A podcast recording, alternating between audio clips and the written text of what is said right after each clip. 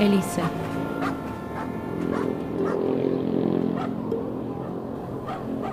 Cuando te metiste en problemas, yo no estuve ahí. Eras demasiado joven para ser verdad.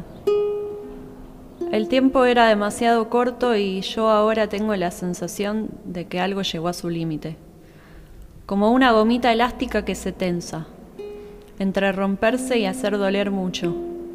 Y tal vez sea porque acá todo está arrugado y con olor a lavandina. Pero Elise, no siempre.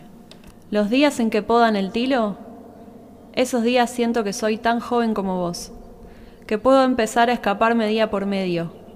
Y sí, también rezar por mi salvación. Pero después no volver a dormir y quedarme como un pájaro nocturno imitando el ruido de los autos y de los perros del barrio.